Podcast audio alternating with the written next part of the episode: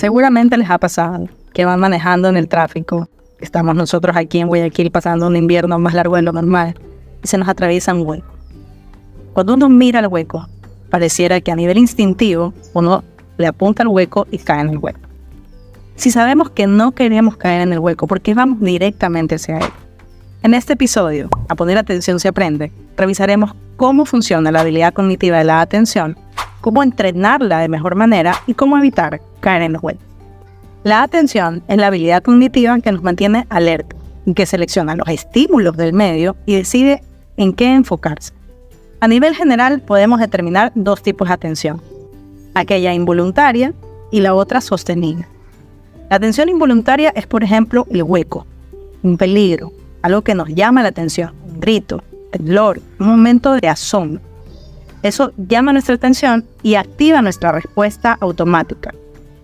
Y la otra atención, que es la que hacemos de manera intencionada, voluntaria, donde realmente algo, luego de llamar la atención en un primer momento, nos captura y nos cautiva y nos llama a comprometernos.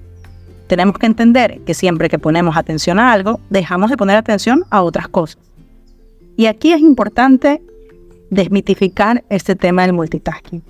El cerebro no es capaz de poner atención a dos cosas al mismo tiempo. Lo que realmente hacen las personas que son muy inteligentes o muy eficientes es poder alternar el foco de la atención con más facilidad que otras personas. Y es ahí donde tiene que ir nuestro entrenamiento. Cuando hablamos del primer tipo de atención, la involuntaria, esta atención va inevitablemente ligada a la acción. Por ejemplo, si me estoy quemando, quito la mano. Si veo el hueco, aunque yo sepa a nivel consciente que no quiero caer en el hueco, antes de que llegue a la parte de arriba de mi cerebro, donde está la corteza y donde uno piensa las cosas más detenidamente, ya he ejecutado una acción a través de mi cuerpo que me dirige al hueco. Si veo el hueco, voy hacia el hueco. Prácticamente, ¿a dónde tenemos que mirar para no caer en el hueco? A un ladito. La misma respuesta automática, porque no podemos dejar de responder de manera automática, nos va a ayudar a encontrar otra vía de solución. Así en la vida tenemos que entrenarnos también a no mirar los problemas de cerca solo enfocándonos en ellos, sino a poner atención un poco más amplia al tratar de ver la película completa.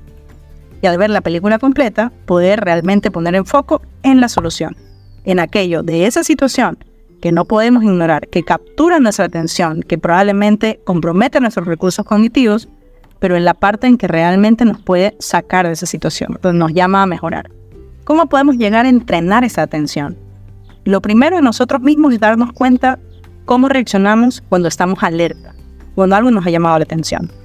A lo mejor es algún movimiento automatizado que tenemos, un tic, a lo mejor lo sentimos en el cuerpo, pero cuando algo compromete nuestra atención, nuestro cuerpo reacciona.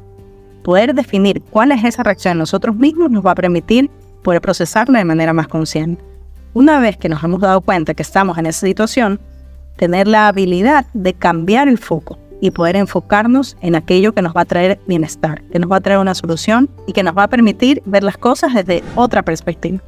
¿Cómo podemos cultivar en nuestros hijos estos buenos hábitos para poner atención de una forma correcta, una forma consciente y voluntaria? Una de las claves es hacer curioso aquello que queremos que llame su atención. La curiosidad es la puerta para la atención. Es importante si nosotros queremos que se interesen en las materias que ven en el colegio, o en ir a misa, o en compartir con sus hermanos, ver la forma de presentar esto con un nivel de curiosidad, de intriga, de incertidumbre, algo que los llame a ellos a buscar una solución. Otra cosa súper importante cuando uno quiere dirigir la atención hacia lo que queremos lograr en nuestros hijos, es modular nuestro lenguaje y enfocarlo en lo que sí deben hacer. Cuando solo hablamos de lo que no deben hacer, estamos dirigiendo la atención a estos comportamientos, inevitablemente. Hablemos en positivo y motivémoslos a ver alternativas de respuesta más que a quedarnos en corregir un comportamiento. Y entendamos que el tema del entrenamiento también aplica para manejar la cantidad de estímulos. Como decíamos al principio, cuando uno pone atención a algo, deja de poner atención a otra cosa. Empecemos con pocos estímulos. De hecho, las que hemos tenido hijos recordamos que los, los juguetes de recién nacidos tienen hasta pocos colores porque a medida que va creciendo es que el chico se va siendo capaz de manejar más estímulos. No los atiborremos de opciones, no los llenemos de posibilidades. Démosles pocas opciones para que puedan ejercitar esa capacidad de poner atención en aquello que verdaderamente les despierta su interés. Y finalmente, nosotros, que ya somos adultos, sigámonos entrenando en poder lograr esta atención alternante. Pongámonos plazos cortos para trabajar ciertas tareas y seamos capaces de cambiar de una cosa a la otra. Nos vamos a sorprender con los resultados que vamos a obtener a nivel de eficiencia, de concentración y de rendimiento. Sigamos cultivando cómo desarrollar estas habilidades y tengamos presente que a poner atención también se aprende. Gracias por ser parte de esta comunidad en la que todo se aprende. Si quieres seguir conectado, recuerda seguir este podcast en todas las plataformas y mantenerte conectado conmigo a través de los comentarios.